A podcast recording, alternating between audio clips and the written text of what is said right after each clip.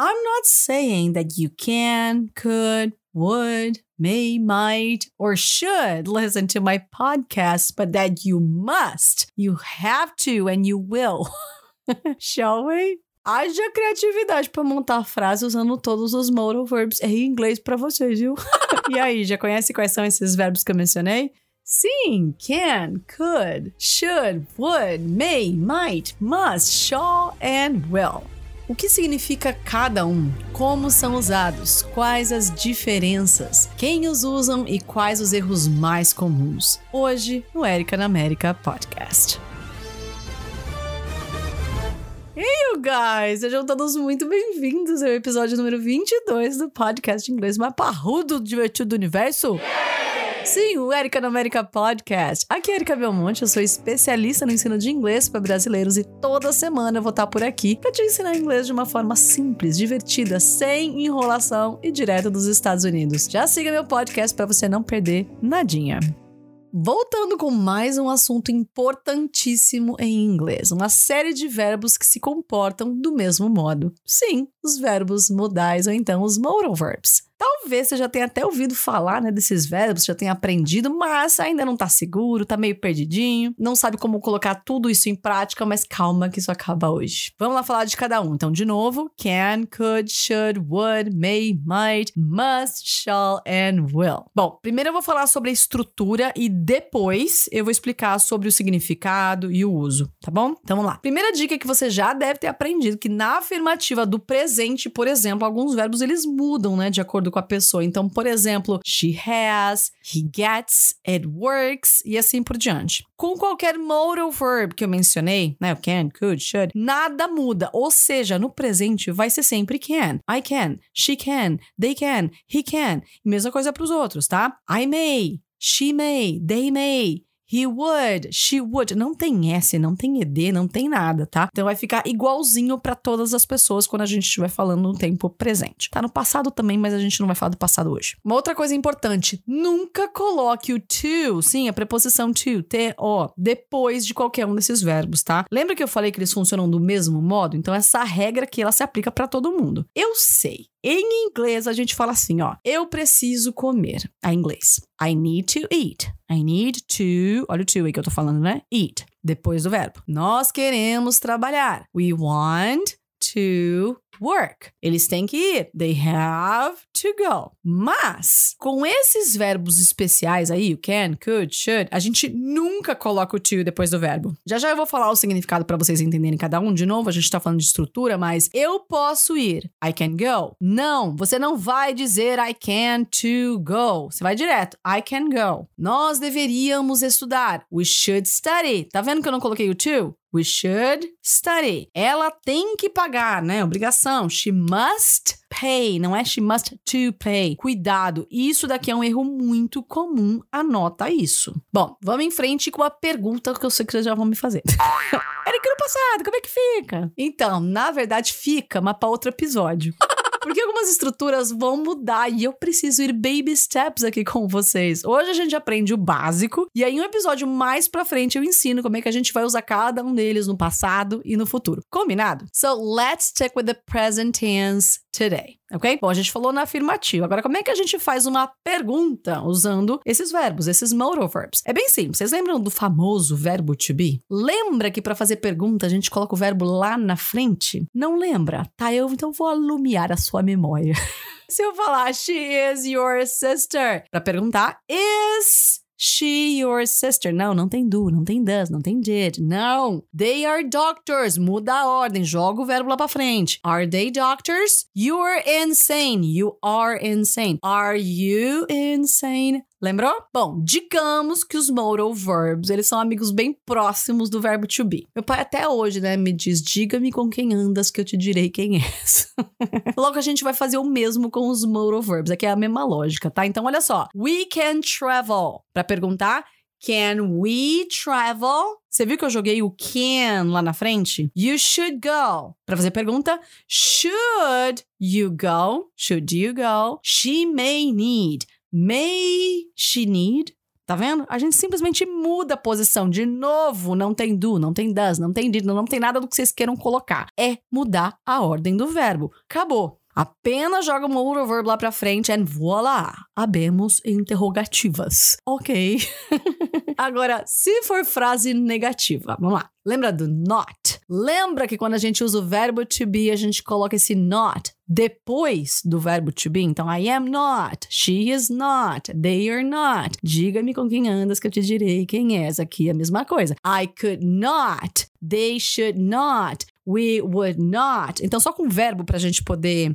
Outros verbos, eu quero dizer, né? Pra gente poder montar uma frasezinha. Então, I could not tolerate. She should not bring. We would not drink. Então, não, não tem don't, não tem doesn't, não tem didn't. Esquece isso daqui com esses verbos. São verbos específicos, tá? É essa listinha que eu tô passando para vocês aqui que a gente não usa nada daquilo que vocês já viram lá atrás, como don't, doesn't, didn't. Não. Lembra que com o verbo to be a gente também não fala, né? She doesn't is. Não, é she isn't. Então, lembra que cada verbo a gente vai trabalhar com a sua estrutura. Com esses verbos que eu tô apresentando hoje para vocês, vocês têm que seguir essa regrinha de colocar o not depois do verbo modal can, could, should, should, would, may, might, assim por diante, para fazer a negativa. Tá? Você até pode fazer a famosa contração e dizer couldn't ao invés de could not, shouldn't ao invés de should not, mustn't, não é mustn't, tá? É mustn't uh, para must not, can't para cannot e assim vai. Bom, legal, a gente já sabe como é que funciona a estrutura, mas e o significado de cada um? Então, vamos lá ver ah, porque eu acho que isso é uma parte bem importante, né? Você não só saber a estrutura, mas também entender quando usa, como usa, por que que usa, qual o significado. Então, primeiro que eu vou mencionar, e para surpresa de muita gente,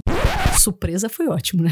surpresa de muita gente é o will. Will. Não, não é Will Smith e nem Will I am. É sim o verbo will que estou falando aqui. Conhecido por muitos como o verbo que representa o futuro em inglês. E sim, ele pertence à família dos modal verbs. Sabe por quê? Porque ele tem a mesma estrutura, o mesmo modo de agir que os outros. Can, could, should e assim por diante. O modo de fazer uma frase é igual, a estrutura é igual, o que muda é o significado de cada um, tá? Então, will ele é utilizado para expressar o futuro, tanto um futuro mais distante, incerto, quanto para promessas e ações quase que imediatas, do tipo I will help you uh, in a few minutes, ou então she will travel in two years. Ela vai viajar em dois anos, tá vendo? É muito incerto, você não sabe se vai dar certo, de repente ela até quer viajar. Tô falando que ela vai viajar, né? Mas ainda tem muitos passos a serem dados ou então, they will do it tonight. Tá vendo? De repente, isso aqui é uma promessa. Não, fica tranquilo, eles vão fazer isso aqui hoje à noite. Você reparou que eu não falei they will to do it tonight. They will do it. Não tem o to depois do will. Tá bom? Cuidado. Bom, se você quiser aprofundar esse assunto de futuro em inglês, saber bem mais detalhes, porque sim, né? Tem mais, muito mais detalhe, aliás, a respeito disso. Tem outro que é o going to. Enfim, tem outros. Tem quatro tipos de futuro em inglês. Então, se você quiser aprofundar mais isso em inglês, tem uma aula minha completa lá no YouTube. Corre lá. É só procurar por Erika Belmonte, se inscrever no meu canal e assistir tudinho. Tá bom? Bom, e na negativa fica will not ou então won't, do tipo I won't study English tonight. You should, but I won't.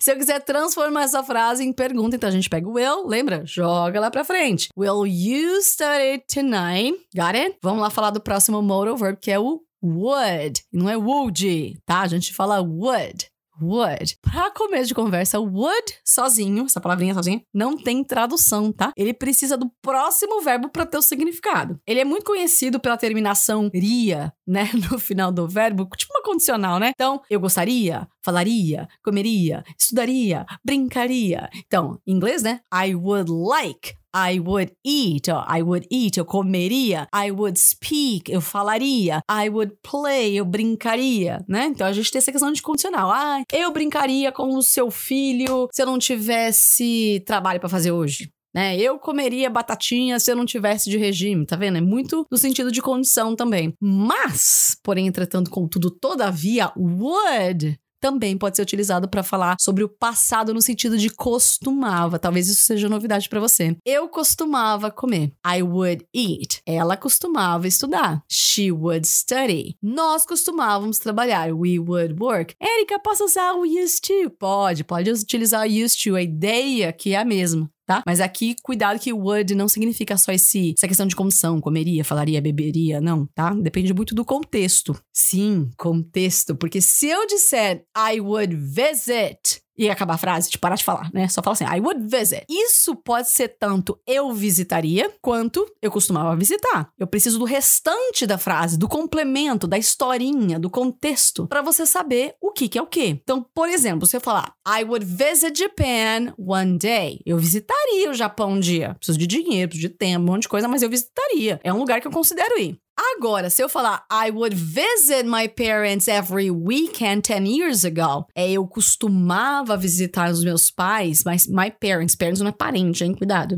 Eu costumava visitar meus pais todo final de semana 10 anos atrás. Percebeu a diferença? Tá sempre no complemento, tá sempre no contexto. Tá bom? Vamos lá pro próximo, a gente vai falar agora do can, C-A-N, can. Eu tô falando aqui C-A-N, enfim, as palavrinhas, os exemplos, mas lembra que lá no meu site, ericabelmonte podcast.com.br. Tem a transcrição de todos os episódios do podcast, tá? Então, se você quer ver como é que escreve cada uma das frases, quer pegar para ler, enfim, tudo certinho, tá lá no meu uh, site. De novo, Erika Belmonte, né? http dois barra barra ericabelmonte.com.br. Vai lá e procura pelo episódio número 22, ou se você quiser do 21, estão todos lá para você ver a escrita direitinho. Até nisso a gente se preocupa com vocês, tá vendo?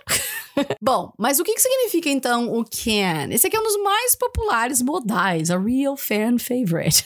can significa poder conseguir. Então, quando eu falo I can drive, significa que eu posso dirigir, eu consigo, eu tenho essa habilidade, né, de dirigir, quanto eu consigo também no sentido de eu tô com tempo livre para poder dirigir agora, né? Eu consigo no sentido de eu tô livre agora, por exemplo. Deixa eu dar alguns outros. Can you talk to your boss now? Não é que eu tô perguntando se você tem a habilidade de falar, não, mas se de repente você tá com tempo, se você de repente pode fazer isso agora, tá vendo? Tudo depende do contexto. We can speak German. Agora sim, isso aqui a gente tá falando mais de habilidade. They can't swim in the river. Tá vendo? Eles não conseguem nadar no rio. Você não afoga. One more. Could. Não, não é could, mas could could. Lembra que eu falei que hoje a gente tá focando apenas no tempo presente, né? Sei que muitos de vocês conhecem o could como sendo passado do can, mas eu vou deixar para dar mais detalhes sobre o could na versão de passado nesse próximo episódio que a gente vai ter sobre os passados dos modais, tá bom? Hoje eu vou falar do significado do could no presente mesmo, até porque tem pouquíssimas pessoas que sabem utilizar. Porque fica com a ideia fixa que could é passado do can, could é passado do can. E aí esquece que a gente pode utilizar no presente normalmente, tá? Então é sobre ele que a gente vai falar agora. Então, could, digamos que é tipo can, tá? Mas ele é mais polidinho, mais educadinho, ele foi criado pela avó. É o famoso poderia. Dá na mesma você dizer, você pode vir aqui? Ou então, você poderia vir aqui em português, certo? Mas poderia, ele, ele é um pouquinho mais fofo, né? Vamos dizer, às vezes, até mais pisando em ovos, né?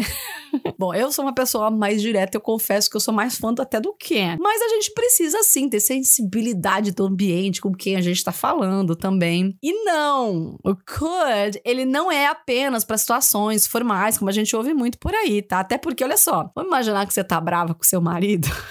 Mas vocês estão lá jantando juntos, bonitinhos, né? Mas aí, de repente, o sal está longe do seu alcance. E aí você quer pedir para ele pegar para você. E aí você fala assim: Could you pass the salt, please? Ou seja, você poderia passar o sal, por favor? Se você riu, é porque você também faz isso. Ou a sua esposa. Contar um segredo para vocês: quando a minha mãe tá brava com meu pai, ela chama ele de Marco Antônio.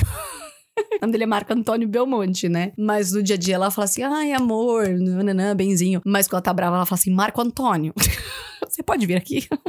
Você poderia, né? Could you come here? Então tá aí a dica para vocês quando ficarem bravos. Tá bom? Olha eu ensinando vocês coisa errada. Tá curtindo as explicações aqui? Você gosta da minha forma de ensinar? Então não fica um momento propaganda aqui, rapidinho, tá? Não fica de fora da minha próxima turma que eu vou abrir do meu curso online de inglês. Ele é totalmente focado em imersão legendada, sem sair do Brasil. Tem muito detalhe, muita explicação, aliás, muito mais que aqui, né? Que lá eu tenho mais tempo de poder explicar as coisas para vocês. Estrutura, exercícios de writing, listening, reading, speaking, live toda semana fechada só com os meus alunos. Isso, claro, né? Suporte, acompanhamento. Você faz o curso no seu tempo, você vai ter o meu suporte pelo tempo que você precisar. Então já aproveita, cadastra o seu e-mail agora, pode ser quando terminar o episódio, tá? Mas cadastra o seu e-mail em http curso.ericabelmonte.com.br e venha ser o meu Grasshopper. Continuando com os nossos modal verbs. O próximo é May. Não, não é May de mês de maio. É May de verbo mesmo, tá? Que significa deve ou pode. Lembra do contexto, tá? Porém, sempre com sentido de probabilidade ou ainda possibilidade. Sim, esse possibilidade eu quero dizer no sentido de dar uma autorização, de ter uma autorização, tá? Deixa eu dar mais detalhe. Se eu disser assim.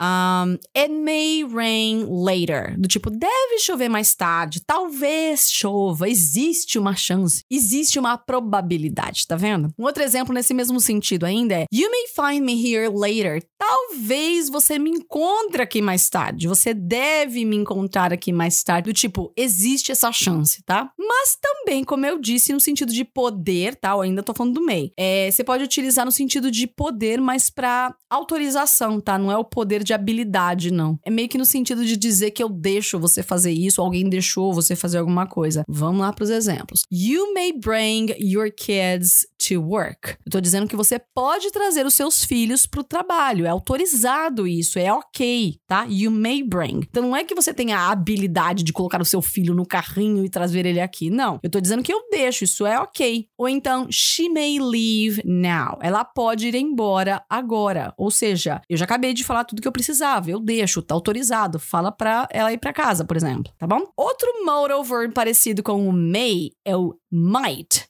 Might, M-I-G-H-T. E cuidado, porque como tem esse G, eu ouço muita gente falando might. Não tem G na hora de pronunciar, só na hora de escrever. Então a gente fala might, might, ok? Might é igual may, só que é diferente. I'm just kidding. Might, ele é também utilizado para falar de possibilidade, né? Ah, mas eu diria que é aquela possibilidade mais remota, as chances elas são menores e tem mais, tá? Might a gente não usa para falar sobre esse poder de autorização, então ele é só exclusivo uh, de possibilidade e possibilidades baixas. Tipo, é quando você quer dizer um não, mas você não quer ser mal educado, então você fala assim: olha, talvez, se der, se eu puder, se rolar. Aí eu vou, aí eu faço. Por exemplo, I might travel with my sister this weekend. Tipo, não é certo, a gente ainda tá só vendo, tá só se falando, mas talvez eu viaje no final de semana com a minha irmã. Eu devo viajar com a minha irmã no final de semana. I might travel, tá vendo? Ou então, vamos imaginar uma conversa assim, né? Uma pessoa fala pra outra: Do you think it's gonna rain later? Tipo, você acha que vai chover mais tarde? A outra fala: Hum. Olha pro céu, né? E fala: Hum.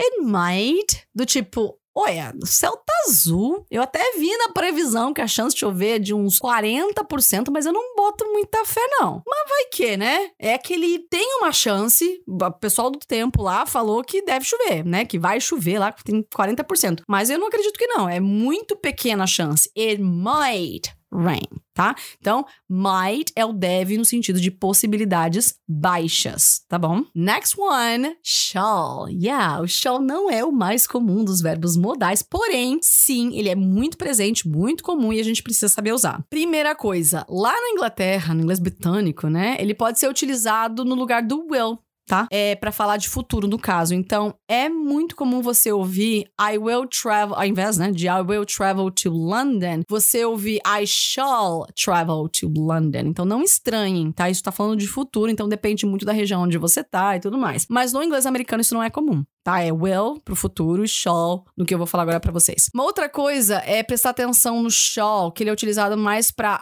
I, we, tá? Eu, nós. Tem o she, tem outras pessoas, mas tô dizendo de ser mais comum, tá? E na verdade isso acontece até porque ele é muito comum para sugerir alguma coisa, para convidar alguém para fazer alguma coisa, para oferecer, para pedir um conselho. E aí você não vai fazer isso no nome de outra pessoa, né? Duh. então, shall we get started? Vamos começar? Bem essa ideia, né? Você tá sugerindo, tá vendo? Shall we go for a walk? Ou então você pode fazer um convite, ó. Let's have lunch now, shall we? Tipo, vamos agora? Você nem traduz esse shall we, né? É, é, ele é meio que pra enfatizar que aquele é um convite, né? Você tá dando ali a sugestão também pra falar, e aí, vamos comer agora? Tô com fome, né? Mas bora lá que tá acabando. Nosso próximo modal verb é should. De novo, não é should, é should. Should. Should é um verbo fofo. Ele é um verbo amigo, é aquele que te dá todas as dicas, conselhos, sem te punir, sem te julgar, sem te recriminar. Digamos assim que algumas vezes ele até expressa uma obrigação mais moral. Sabe quando seu amigo fala que você deve pedir desculpa por você ter sido, vai, grosso e mal educado com o time? Então, you should apologize to the team. Should é o mesmo que deve, que deveria, mas de novo, com a ideia de dar um conselho, de dar uma sugestão. Então, assim, quando eu falo you should study, isso quer dizer que o study, na minha opinião, é a melhor coisa para você. Mas você não tem obrigação. Se você não quiser, tá bom. You should study. Ó, não tem to depois, tá vendo? You should study. Você deveria estudar. Se eu falar, por exemplo, you should go uh, to the doctor. Você deveria ir ao médico. Ó, oh, sua saúde tá piorando, pode ser sério, eu me importo com você, não quero te ver doente, então you should go to the doctor. Agora, o cenário muda quando o trem passa de conselho, de é básica, para tua batata assando. Sim, a gente vai usar o must, que é um modal verb que significa deve, ter que no sentido de obrigação, no sentido de que se você não fizer, você vai ter sérias consequências por causa disso. Vamos dar uma olhadinha em duas frases aqui para vocês entenderem a diferença entre should e must tá? Se eu falar you should study, eu tô te dando um conselho, porque eu sei que estudar é o melhor para você, porque a matéria é difícil, porque a prova é amanhã, né? Eu quero o seu bem, eu quero que você passe. Então eu falo assim: "Ah, você devia estudar. Eu tô vendo que você não tá pegando os livros, né? Seria uma boa. You should study". Agora, se eu disser you must Study. Aí, meu bem, você não tem opção, não. Você deve, você tem que, você precisa estudar, porque você vai reprovar, você vai perder seu emprego, você vai perder sua mesada, você vai repetir de ano. Existem coisas mais envolvidas que, se você não for bem naquela prova, se você tirar uma nota baixa, que você pode perder. Entendeu? E quando a gente fala da negativa do must, adivinha? Sim, a ideia é justamente. A ideia é a obrigação da negação, mas em outras palavras mais entendíveis, a gente vai usar o must na negativa sempre que a gente quiser se referir à proibição. Pois é, vamos lá. Se eu falar You must not smoke here, significa que se eu te pegar fumando, eu vou te botar para fora porque aqui é proibido fumar. Ponto. Ou então, she must not drink alcohol because she is pregnant. Então, olha só. Quem provavelmente diria uma frase dessa é, seria, vai, o marido, a mãe, ou então o médico da moça, dizendo que ela não pode beber álcool porque ela tá grávida. Que ela não pode no sentido de estar proibida, porque isso pode afetar o bebê gravemente. O amigo dessa menina, por exemplo, até pode dizer, hey girl, you shouldn't drink alcohol, porque ele gosta dela, ele se importa, mas ele não tá colocando uma coisa de obrigação, vamos dizer assim. Ele tá dando meio que um conselho, mas o médico, de repente, o pai, a mãe, o marido, sei lá, que vai proibir ela de fazer isso. Deu pra entender a diferença? E só pra fechar o episódio, eu vou dizer uma coisa para vocês. You must not miss my podcast episodes. Never ever. Exatamente. Você tá proibido de perder os meus episódios do podcast. Nenhum sequer, tá bom? Por quê? Ah, porque inglês fluente é só para quem está aqui e presente. E praga da Érica pega mais que praga de mãe. Então, experimenta para você ver as consequências do meu must. So, that's it for today, my sweetheart. E aí, tá dominando todos os modais? Tudo certo? Não tá? Então volta aqui, ouça de novo esse episódio. Passa no Google e digita Modal Verbs Exercises para você treinar online gratuitamente com trocentos bilhões de sites gratuitos que tem por aí para você treinar, já ver a resposta, ver se você acertou, se você errou, se procura entender, obviamente, o porquê disso, e aí você nunca mais esquecer. Se você gosta do meu trabalho, quer acompanhar mais dicas como essas e ainda espiar minha vida aqui nos Estados Unidos, corre lá no Instagram, erica.belmonte ou então no LinkedIn, Erika Belmonte, que eu mostro muita coisa também lá nos stories. Lembrando que toda quinta-feira às 19 horas a gente tem a nossa tradicional aula de inglês ao vivo e todo o material didático eu também entrego gratuitamente, só que lá no meu Telegram, inglês com Erika Belmonte. That's right. I'm everywhere, so follow me. Guys, thank you so, so, so much for listening to this episode and see you next week. Bye!